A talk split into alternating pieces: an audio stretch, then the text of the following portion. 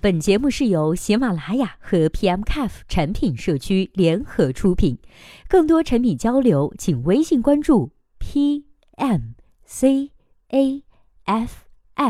公众号获取。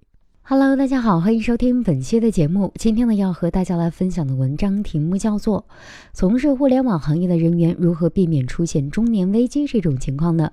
今天为我们做出回答的这位作者呢，名字叫做刘鹏。那接下来时间，我们一起来听一下他是怎么说的吧。PPT 路线这条路线呢，是从写代码的岗位转入写 PPT 的岗位，比如产品运营、领导、秘书，或者是仍在技术团队中的项目管理、架构等角色。分析此路线的好处，首先在于 PPT 技能的变化很慢。我去翻了十几年前看过的一些讲稿，放到今天也基本能够糊弄过去。因此，PPT 岗位不太容易因技术的骤然升级而被淘汰。另外呢，虽然 PPT 的能力非常容易习得，可是配合的演讲能力却需要一番的磨练。总体来说，比码农的上手速度也要慢一些。Politics 路线。这条路线呢，是从生产力岗位转入生产关系岗位，一般来说就是各种管理岗。这条路线的性价比比较高，竞争呢也是相当的激烈，要有意识的构建好自己的能力，才有机会进入。这条路的两个速度呢都很慢，搞生产关系这事儿需要长时间的与人斗的历练，核心能力的习得过程相当的漫长。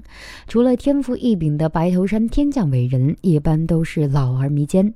另一方面，与人斗的技能树，中国在奴隶社会以降没有太大的变化，以致有半部《论语》治天下的说法。所以，向这个方向努力，对于码农来说是逃离职场中年危机的通途。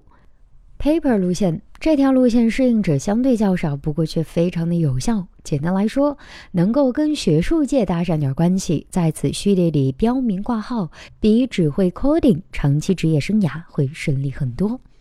好了，以上就是本期节目的全部内容，希望本期节目能够对您有所帮助。如果对待这个问题呢，您还有自己独特的见解，或者是想发表的意见，欢迎登录 PMCAF 产品经理社区，我们期待您的精彩回答。那我们下期再见啦，拜拜。